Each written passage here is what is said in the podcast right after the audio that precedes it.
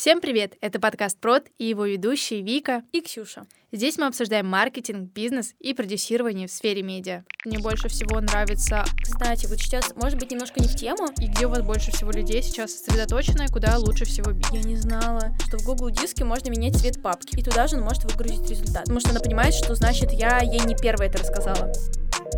Сегодня в выпуске мы с вами поговорим о полезных приложениях для организации командной работы. Мы, например, с Викой попробовали огромное количество программ, и я думаю, многие работали и пробовали хотя бы одно-два приложения, и сегодня мы расскажем о нашем опыте использования каждого из них и о том, какие мы для себя нашли минусы, плюсы, и какие мы считаем э, приложения самыми лучшими для организации командной проектной деятельности. Да, я работала проект-менеджером в большой масштабной онлайн-школе, и также я в нашей онлайн-школе во всех наших проектах отвечаю за организацию всех процессов, за работу, за то, чтобы было комфортно и удобно коммуницировать с командой, за коммуникацию, поэтому в целом я сама протестила очень много приложений, попробовала их, наладила там, постаралась наладить, точнее, там логику, попробовала организовать весь сам процесс и пространство, поэтому у меня достаточно большой бэкграунд, и я смогу сейчас с вами поделиться теми приложениями, которые для меня выходят в топ, и те, которые остаются немножко в позади позади и не являются для меня преимущественными и самыми удобными. Да, вообще вот эта вот организация командной работы, какая структурирование и так далее, это казалось бы со стороны кажется, что ну это достаточно просто.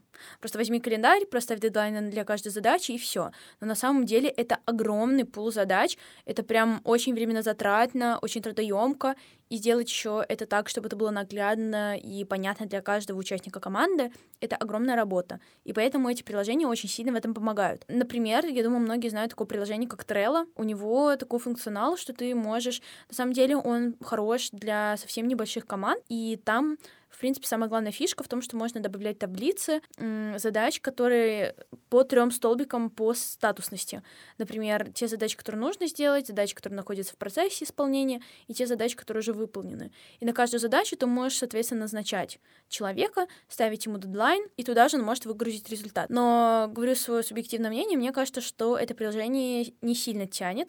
То есть, например, для большой команды для разносортных задач э, это точно не подойдет. Для личного какого-то планирования, для краткосрочной перспективы командной работы, да, в принципе, может быть неплохо, но вы должны понимать, что это, в принципе, достаточно ограниченный функционал, и мне кажется, что вот другие приложения по типу Notion, по типу Asana мне, например, заходит намного больше. Здесь ок, если реально вы делаете какой-то учебный проект, у вас много задач, вам нужно просто их не забыть, и вы действительно распределяете их на три столбика, что нужно сделать, что уже в процессе исполнения и что уже сделано. И да, это, в принципе, достаточно наглядно. Я, э, на самом деле, там есть еще другие шаблоны, но это просто самые частые, в принципе, их там не так много. Оно, скорее всего, больше подойдет для тех проектов, которые либо краткосрочные, либо где у вас и так огромный пул задач, и вам просто нужно накидать это как винегрет, и там не важна последовательность выполнения этих задач. Поэтому Trello больше для какой-то узкой направленной целевой аудитории и для узких проектов. По организации всех процессов сейчас мне больше всего нравится Asana и Notion. Сейчас объясню, почему именно эти два приложения, но также, да. они, да, они сильно отличаются друг от друга, но при этом взаимодополняющие на самом деле, потому что есть э, какие-то вещи, которые очень удобно использовать в Asana, и при этом есть вещи, которые очень удобно использовать в Notion. Поэтому это можно э, соединить сделать такую синергию, использовать эти два приложения с целью того, чтобы упростить выполнение задач, чтобы было все наглядно понятно и в едином месте. Один из важных плюсов в Notion — это огромное пространство, в котором ты можешь хранить всю базу материалов, информации, которая тебе нужна и необходима. Допустим, если вы планируете расширяться или больше масштабировать вашу команду, то если вы будете проводить анбординг, то есть э, погружать человека в ваши процессы все и в целом внедрять его в работу, то очень удобно показать Notion, потому что если вы будете приводить человека и говорить, так, это у меня здесь в Google диске, это у меня в моих личных папках, в архивах, ты попроси меня, если что, я тебе скину, это у меня там, это у меня сям, человеку будет не очень удобно, потому что, во-первых, это постоянный запрос э, материалов, а во-вторых, они все разбросаны по разным папкам, по разным местам, и поэтому ему придется затратить очень много ресурсов для того, чтобы просто научиться ориентироваться в этом пространстве да, да, хаосном. А если вы используете Notion, где у вас все разложено по папочкам, по каким-то разделам, то это гораздо удобнее, комфортнее и приятнее для человека, потому что вы можете все структурировать таким образом, что я, например, вот называю называю, отдел методологии. И туда у меня входит несколько папок с лекциями, с пробниками, еще всякая информация, которая необходима исключительно для отдела методологии. Также там, условно, есть заметки Вики, заметки Ксюши, где мы можем просто для себя самих оставить какую-то информацию, которая нам нужна, важна, но которую пока мы не реализовали никак, которую мы хотим в перспективе начать реализовывать, но пока еще это в планах или просто как бы наша краткая заметка, идея, которая нам пришла в голову. Также там есть у меня, например, база информации, где сложены все наши лекции, тесты, конспекты по папочкам, и это все в одном месте в едином находится. То есть мы никогда не потеряем лекции какие-то, мы никогда не потеряем конспекты, потому что они все находятся в одном месте. Они разбросаны по разным Google дискам. Да, полностью согласна. Мне кажется, главное преимущество Notion и как мне удобнее всего его использовать именно в качестве такая, как огромная база данных. То есть, например, в любом проекте есть огромное количество документов, материалов. Здесь мы провели каздевы, нам нужно где-то их хранить, чтобы мы не потеряли. У нас есть анализ целевой аудитории, у нас есть какие-то такие именно документы, готовый контент и так далее. Его нужно где-то в одном месте хранить. Для этого, мне кажется, Notion прекрасно работает. Но если мы говорим именно про распределение задач, про организацию командной работы. Здесь как раз-таки, как уже Вика сказала, мне кажется, это приложение отлично работает в тандеме с Asana, потому что Asana для меня это, наверное, вот из всех приложений, которые я пробовала, лучшее приложение для распределения задач внутри команды, потому что, ну, для меня, опять-таки, субъективно, это наиболее наглядно. А, понятно, что все подобные приложения, они, у них плюс-минус как будто бы одинаковый дизайн. Мне конкретно этот интерфейс наиболее близок, то есть там можно прям определять задачи по, опять-таки, по, по разделам, а, на каждый раздел назначить э, своего руководителя. А, например, я там ставлю, соответственно, все задачи, которые касаются методологии, и я не могу залезть, например, и там подредачить задачи, которые не касаются моего отдела. Соответственно, другой человек, который ответственен за другой отдел, назначает задачи там, и это все визуализировано, выделено цветами, это все очень удобно. И, соответственно, разделить вот это вот у нас база данных всех в Notion, а все задачи, все дедлайны и то, как это должно идти по времени, напоминания и так далее, это все у нас в Asana. Причем в Asana там еще что важно, можно ставить приоритетные задачи, потом еще очень сильно видно ту задачу, которая вот-вот уже горит. Она тоже там соответствующим цветом выделяется. И, кстати говоря, если мы говорим про Notion, э, его очень удобно использовать для ведения конспектов. То есть, если вы, вам, например, не очень интересна вот эта вот командная штука, то для личного использования Notion тоже очень удобен. Например, там можно составлять разные разделы и просто реально сделать навигацию по материалам своих же собственных там, например, вы учитесь в университете либо в школе, вы хотите где-то хранить конспекты, это очень удобная система, прям как OneNote. Но OneNote мне не очень нравится, он, например, в Вики больше заходит, а в Notion прям это очень удобно хранить. Там можно добавлять ссылки на разные страницы и так далее. Да, OneNote мне для конспектов больше нравится. Это, кстати, еще одно приложение, которое я бы советовала, потому что там можно сохранять конспекты тоже по разделам, по подразделам. Если у вас один предмет, то вы можете создать там предмет, условно, экономика. И вам нужно первую лекцию сохранить, семинар, и вы можете это сохранять в отдельные как бы папки, но это все в едином формате. И также можно синхронизировать это с телефоном, с планшетом, с компьютером, и поэтому в любое время у вас есть доступ к этим конспектам. И не нужно там как-то искать особенно долго, как, допустим, в Google диске. Или еще хуже, в Word с папками отдельными. Поэтому да, если мы говорим, продолжаем разговор про Асана, что уже сказала Ксюша, то я бы сказала и отметила, что там очень любопытная система, когда ты можешь разделить, опять же, по разным отделам э, работы, допустим, отдел маркетинга, отдел методологии и назначать им по отдельности задачи. И все это можно посмотреть в календаре, когда у тебя что будет высвечиваться, какая задача, когда у тебя будет что выходить. Поэтому там очень удобная организация и интерфейс интуитивно понятный. Если мы берем приложение подобно Jira, то оно гораздо сложнее и воспринимается тоже сложно, и там адаптироваться достаточно сложно, потому что там очень много технических моментов, которые важны для фильтрации, сортировки ваших задач.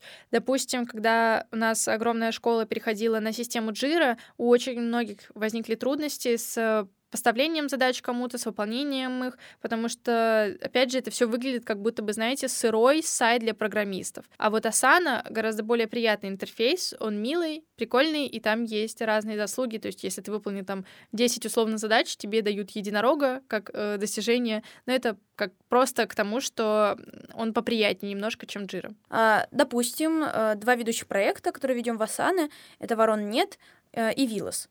И, соответственно, я не захожу, у меня сразу нет такого, что у меня огромное количество задач по разным проектам. Нет, я сначала нажимаю на проект, и у меня прям выходит календарь, что у меня по задачам по воронам. Если я не хочу смотреть задачи по воронам, я выхожу, захожу в другой проект. И это очень сильно удобно. Причем, если, например, поступает задача вам, это все в отдельном тоже разделе. То есть, например, там есть мои задачи входящие, и ты видишь, что ты должен сделать в такое-то такое-то время.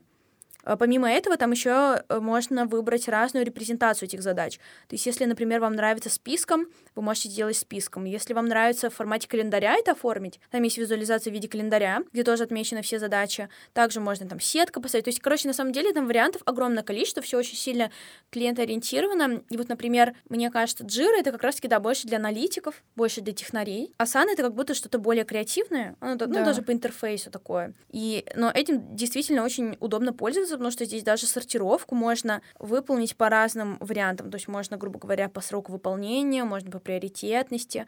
Это тоже мне очень нравится. Кстати, вот сейчас, может быть, немножко не в тему, но у меня есть приложение для, ну, когда я записываю личные задачи, не проектные, Todoist. С первого взгляда это похоже на обычный to-do-лист, то есть как в заметках. Ты ставишь кружочек, пишешь задачу и ставишь галочку или не ставишь галочку. Но здесь для меня, что важно и вообще, что является ключевой особенностью этого приложения, почему оно мне нравится, здесь можно делать разделы по сферам. То есть, условно, у меня учеба — это один, э, один пул задач. Вороны — это другой пул задач. По каким-то другим проектам, соответственно, это другой. И я на каждую из этих задач могу поставить метку, и у меня прям, я, например, вижу задачи на день, и я вижу какие-то серенькие, там написано учеба, какие-то а, по другой сфере. Во-первых, это очень удобно, то есть можно прям распределять задачи по тематикам, а не просто в одну кучу все скидывать. Это первое. А, второе, здесь можно добавлять дедлайн, и он тебе будет напоминать, там, типа, за сутки, что тебе нужно это выполнить. И также можно описать подробную описание этой задачи, то есть чтобы это не писать в названии, чтобы это не занимало место, ты нажимаешь на эту задачу, ну, в принципе, на какое-то дело, и оно тебе раскрывается, у тебя есть полностью описание, приоритетность, напоминание, можешь причем напоминание ставить в таком формате, в котором тебе удобно, и можно добавлять под задачи. Я, например, под задачи очень редко добавляла, но я часто пишу описание. Например, у меня есть задача э, заявка для Бурцева. Для меня, например, это понятно. Я, э, ну, понятно, я понимаю, что мне нужно сделать. Я захожу, э, и у меня здесь э, есть описание, что нужно написать заявку, ее защитить до 9-8 числа. То есть какие-то такие пометки, вдруг я, грубо говоря, подзабуду что-то. И также очень удобно, что можно кинуть задачи в архив, можно перенести их на другой день. Можно сразу забить огромное количество задач. Например, у тебя есть задача на месяц, ты все сразу туда вкидываешь, и тебе ежедневно будет высвечиваться тот пул задач, который у тебя, например, на сегодня — и ты можешь посмотреть другие задачи, которые у тебя остались. Вот, это очень удобно. Еще мне просто безумно нравится, что когда я ставлю галочку, у меня эта задача перечеркивается анимацией. Мне так приятно сразу становится. Вот, поэтому это как для личной эффективности очень круто. Я, кстати, все организовываю, например, в заметках. Я тоже там разделяю по разным отделам, Э, по разделам и ставлю вот эти вот кружочки, но без пояснения. Да, хотела небольшую пометочку вставить. Э, Ксюша говорила про Ворон и про Виллас. Ворон нет, это наша онлайн-школа, а Виллас — это независимый продюсерский центр, на котором мы сейчас работаем по созданию онлайн-курса и его продвижения под ключ. Поэтому это просто как небольшая справочка. Еще одно приложение, про которое мы сегодня хотели поговорить, это Мира. Мира, думаю, что многим знакомо, особенно студентам, потому что там чаще всего занимаются созданием каких-нибудь схем, обрисовкой чего-нибудь в плане визуализации данных. И что я хотела сказать по поводу этого приложения. Мы пробовали, тестировали работать в нем прям полноценно, то есть переносить туда все базы, всю информацию, все ссылки, выстраивать там календарь, но это не совсем удобно. То есть э, Мира подходит очень хорошо для выстраивания воронок, для простраивания схем рассылок, для того, чтобы посмотреть, как это все будет работать и технически работать, и куда нужно, если, допустим, вы создаете бота, то вот Мира — это как раз то приложение, которое позволит вам простроить структуру, логику этого бота. То есть вы можете создать кнопки и потом показать стрелочками, куда эта кнопка будет вести после того, как на нее нажмут. Поэтому для технических задач это хорошее приложение, однако для ведения именно работы не очень, потому что, во-первых, при большом объеме данных у тебя очень долго грузится доска, из-за этого возникают трудности, потому что иногда порой хочется просто быстро зайти и скопировать одну ссылку, а тебе приходится ждать очень долгое время, пока прогрузятся все картинки, пока прогрузится все это пространство, и оно бывает очень масштабное и большое. Доска начинает тупить, если на ней находится очень много людей. Опять же, это влечет за собой какие-то трудностей при работе с этим приложением, поэтому не стоит им пользоваться, если вы хотите организовывать работу. Да, кстати, про Miro это очень удобное приложение для визуализации чего-то. Да. То есть, например, для визуализации процесса, для построения схемы, майндмэпа какого-нибудь. Это прям удобно, реально. То есть, если мне нужно понять там, что из чего будет выходить, я построю майндмэп в Miro. Да, да, есть огромное количество приложений отдельно для майндмэпов, но нет, я выберу мира. Если мне нужно построить схему, логику, где, где вот как раз-таки важно, мира очень удобно, где вам важно построить какие-то логические связи, и какую-то иерархию показать. Там э, задач, процессов, это действительно очень удобно. Но действительно для распределения задач вообще мне вообще не нравится, потому что мы, например, пробовали в онлайн-школе работать какое-то время в Мира, э, и, например, в Мира некоторые делают отдельно прям календари, и мы тоже поначалу пробовали работать в Мира, и мы делали для каждого человека отдельный календарь со своими задачами. Это вообще нет, это прям неудобно, это все, ну, и сложно там ориентироваться в этом всем. Поэтому действительно вот э, нам кажется, что это не самое лучшее приложение для работы в команде, но для, визуали... но для визуализации каких-либо процессов, в принципе, not bad. Еще одно приложение, про которое мы хотели поговорить, это Google Календарь. Дело в том, что это, правда, очень удобная штука, если вы всю команду подсаживаете на это приложение. Если вы договариваетесь о том, что у вас происходят стабильные встречи еженедельно, ежемесячно, тогда это очень хорошо работает. Потому что при загрузке туда своего расписания, своих каких-то задач, если вы прям полноценно ведете Google календарь и ставите туда, допустим, съемки, записи какие-то, домашние дела, возможно, занятость по каким-то мероприятиям, созвоны, то у вас сразу видно ваш распорядок дня. И таким образом вы можете понимать, когда человек может, когда человек не может, когда с ним можно созвониться, когда нет. И если вы, опять же, подсаживаете всю команду на это приложение, то это реально очень хорошо работает, потому что он сразу понимает, что так, у меня в среду созвон, или ему приходит уведомление на почту о том, что вот Настя вызывает меня на созвон условно. И поэтому очень советую пользоваться этим приложением, особенно если у вас большая команда, и вы все договорились. Еще, допустим, если у вас офлайн бизнес или бизнес, где требуется очень много клиентов, которые приходят к вам на запись индивидуальной, допустим, консультации, то вы точно так же можете выстраивать в Google календаре свое расписание и смотреть, что так, вот с этого в этот день, с этого по этот час я занята, у меня консультации с таким-то человеком. Вы туда можете прикреплять ссылку, какие-то особенности этой встречи, и таким образом это тоже все у вас хранится в одной базе данных. Поэтому очень удобная штука для того, чтобы именно понимать, когда у вас какое расписание. А, я еще сейчас работаю ассистентом продюсера в диджитал-агентстве, и, например, я когда туда устраивалась, мне тоже мне сразу завели отдельную корпоративную почту и сразу дали доступ, соответственно, к общему Google календарю. И у них это прям очень выстроенная система, то есть а, действительно, мне, например, постоянно приходит заранее то, что вот у тебя встреча тогда-то, тогда-то. А, и там сразу внутри сразу ссылка на Google Meets, то есть это прям все удобно, и они активно всем, все этим пользуются. И, например, нет такого, что у них кто-то не ведет Google календарь, то есть это настолько вжилось в их вообще э, культуру корпоративную, что это прям неотъемлемая часть. И меня сразу же погрузили именно туда, и все процессы происходят даже не в личных сообщениях нигде, а чисто через Google календарь, через корпоративную почту. Хотя раньше я думала, боже, кто пользуется почтой сейчас? Ну, это же такой кринж. Наверное, никто. А вот, оказывается, крупные компании сейчас в любом случае работают через корпоративную почту, а не только университеты, как я думала. Вместо Google календаря можно использовать прям отдельное приложение для записи клиентов специализированное. То есть, если вы, например, мастер маникюра, парикмахер и так далее, то вы можете просто на своем сайте так все организовать. А ссылку на запись тоже очень удобно, там можно выбрать услугу. Но я думаю, вы сами сталкивались, когда пытались, например, на маникюр записаться. Там выбираешь время, выбираешь мастера, выбираешь услугу, и он тебе прям выдает сразу как клиенту полностью все свободные тайм-слоты и ты его просто записываешься и все. И, соответственно, там, нейл-мастеру это все приходит, и он понимает, какая у него нагруженность на день. Да, если говорить про внутрянку и организацию именно технических процессов, то CRM-система очень удобная, потому что там вы можете сразу посмотреть, где у вас и куда идут лиды. Допустим, вы можете разделить по несколько столбцов и обозначить, что вот этот человек, допустим, он сейчас активный, ему можно допродать. Этот человек сейчас пока думает, но он заинтересовался в какой-то момент, но сейчас пока отказывается, перенес на потом. И таким образом вы выстраиваете несколько столбцов и можете понимать, на каком этапе какой клиент у вас сейчас находится и где у вас больше всего людей сейчас сосредоточено, куда лучше всего бить. Поэтому если у вас большая компания, опять же, и если вы можете пользоваться CRM, у вас достаточно навыков, то, опять же, это очень сильно упрощает работу и визуализирует всех ваших потребителей. И в конце мы бы хотели рассказать о двух приложениях, которых вы и так, э, вероятно, знаете, но просто э, подсказать какие-то фишки, которыми многие не пользуются. Э, это такие приложения, как Google Workspace, то есть Google Диск и все сервисы внутри Google, которые там есть, и Telegram, как ни странно. Э, например, в Google Диске, ну, там работали, думаю, все, и это, в принципе, очень и это, в принципе, очень, ну, рабочая система, там очень удобно хранить документы и так далее. А, да, навигация, например, в Notion лучше, но в Google ты можешь там сразу и презентации делать, и Google Doc, и таблицы, и Google календарь, вообще там а, огромное количество всего, что только может быть.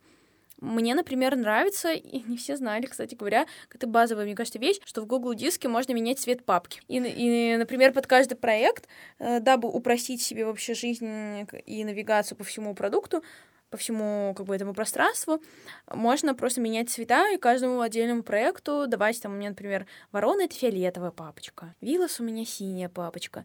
И я точно знаю, вот где бы я ни находилась, ну, в плане сколько бы у меня нет было материалов, я увижу прям сразу эти приоритетные папки, то есть мне не нужно будет тратить время на навигацию, на то, чтобы найти через там лупу. А, и еще, кстати говоря, если вы не знали, то в Гугле помимо вот этих презентаций, Google Docs, календарей, есть еще дополнительный фич, который вы можете скачать. Например, вы нажимаете на правую кнопку мыши, вам высвечиваются базовые возможности Google диска, и там есть кнопочка «Еще», и вас переместит в магазин, где вы можете установить дополнительные какие-то расширения, полезные для вас. Еще многие не знают, что на самом деле в Google можно сделать сайты. Там, если вы нажмете на расширение, то это бесплатно, если вот, что. да, как раз-таки вот про то, что я говорила, вот в скрытых фичах. Да, то там можно сделать сайт, Google, и это тоже очень удобно, потому что он, во-первых, бесплатный, во-вторых, это тоже сам, тот же самый конструктор, в-третьих, это вообще easy, и там можно попробовать протестить хотя бы как минимум, как будут смотреться плашки ваши, как это все можно структурировать, и просто выстраивать там конструктор, если вы, допустим, любите делать в тильде. Да, и про Telegram, казалось бы, что можно сказать про Telegram, вообще, зачем это нужно. Но на самом деле не все знают, что в премиум Telegram тарифе есть такая функция, что ты можешь не де- создавать не просто сообщество, а сообщество с топиками. Например, у нас в онлайн-школе мы проводили много кастдевов, э, и мы поняли, что для наших клиентов, для нашей целевой аудитории наиболее удобной площадкой является Telegram, чтобы не приходить куда-то на новый сайт, в тот же самый GetCourse, чтобы не нужно да, было регистрироваться, бы... чтобы все было под рукой. Да, хотя мы пробовали, допустим, Microsoft Teams мы пробовали, мы еще пробовали WebEx, и ничего так хорошо не заходило, как вот Telegram. Да, вот. И самое главное, что в Телеграме, вот как раз-таки, о чем я хочу сказать, вот это вот создание топиков. А, например, у нас есть вот онлайн-курс, и чтобы человек не путался, чтобы у него не было миллион миллиардов каких-то бесед непонятных, которые теряются сто процентов везде. У него есть всего одна беседа, э, в которую он заходит и видит категории. В этой папке у тебя лекции, в этом топике. В этом топике у тебя важная информация. В этом топике у вас болталка, где вы можете разговаривать. Здесь полезные материалы. И таким образом навигация по всему учебному материалу проходит вообще невероятно просто. Во-вторых, человек не потеряет вас, потому что у него не будет много каналов, на которые он должен быть подписан. Он должен быть подписан на один канал всего, который он может, в принципе, закрепить. И, во-вторых, там можно создавать папки. То есть, например, если у вас, э, вы боитесь, что вас клиент потеряет, вы можете ему порекомендовать. В чатах Телеграме можно создавать отдельные папки. То есть, например, у меня есть там около пяти папок, вот общий ча- э, общая вот главная страница. У меня там просто очень много чатов, прям огромное количество, и в том числе ненужных, мусорных. У меня там просто... Я всегда теряю важные сообщения. И, соответственно, у меня есть соседняя папочка. Вот папка общения, папка учеба, папка работа и папка там что-то э, агентство. Вот. И поэтому я знаю, что я важную информацию не потеряю, несмотря на то, что если я на главную страницу перейду, у меня огромное количество чатов, вообще просто ненужных. Вот, поэтому вот эта вот тема с созданием топиков в канале очень удобная, очень удобная, очень удобная.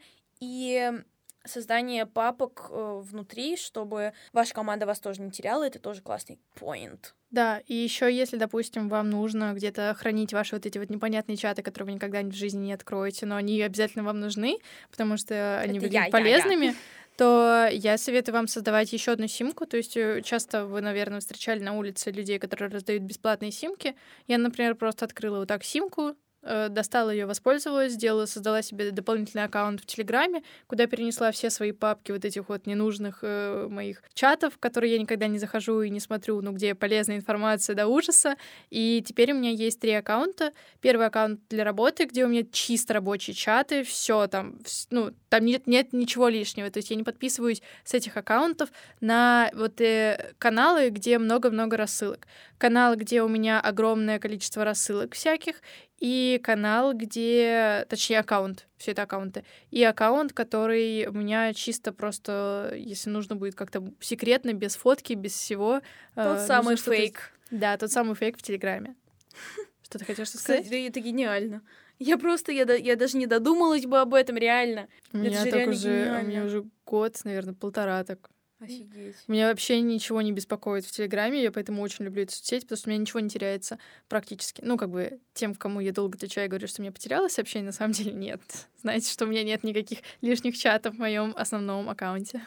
Да, еще одна полезная фича, которая мне нравится в Телеграме, но она никак не относится к организации работы, просто как бы интересный, любопытный момент. Если вы пересылаете сообщение от кого-то и не хотите, чтобы это сообщение было видно, что переслано от кого-то, то вы можете нажать на стрелочку, когда пересылаете. Если вы удержите эту стрелочку, то там высветится список, типа скрыть имя пользователя отправителя, э, убрать все надписи, и тогда у вас просто вышлется какой-нибудь файл без всех подписей, без всего, вам не нужно будет никак сохранять. Это очень удобная штука, потому что, например, когда мы перешли на Telegram полноценно в онлайн-школе, я отправляла лекции сначала вручную, но каждая лекция грузится очень долго, потому что они занимают какое-то количество времени, мегабайт, и поэтому мне пришлось создать телеграм-канал, куда я скидывала все лекции, все конспекты, и когда я пересылала, было видно, что я пересылаю из канала. И это выглядело очень красиво, немножко отвлекающе. И вот когда я начала разбираться в этом всем, оказалось, что можно скрыть имя отправителя, и теперь это никак не мешает. Мне кажется, что я отправляю а, всегда индивидуально. Я не знала. Это, кстати, очень полезная, классная штука, потому что, например, у меня есть подруга, она терпеть не может, если я ей что-то пересылаю. И потому что она понимает, что значит я ей не первая это рассказала. А иногда, ну реально так получается, что я ей не первая рассказываю. И в таких случаях мне приходится заново те же самые сообщения набирать, чтобы не было видно, что это сообщение переслано. Ну Оказывается, вот, можно было знать. просто на кнопочку нажать. Да, можно просто удержать эту стрелочку, когда вы нажимаете переслать, нажимаете канал, куда нужно переслать или чат, и там у вас будет стрелочка, и типа вы можете еще дописать что-то, а, но вот вы удерживаете стрелочку, высвечивается небольшой списочек. А на этом я думаю, что у нас все. Мы провели много достаточно разных приложений для организации работы и в целом рассказали о фичах, которые правда пригодятся при работе с командой и в целом при вашей личной работе и организации процессов. Поэтому обязательно пользуйтесь. А ссылочки на эти приложения мы оставим в телеграм-канале, поэтому обязательно переходите и смотрите. А я еще раз напомню про то, что у нас есть телеграм-канал, где вы можете предложить свои темы для будущих выпусков. А ссылочка будет в описании. До новых встреч. Пока-пока!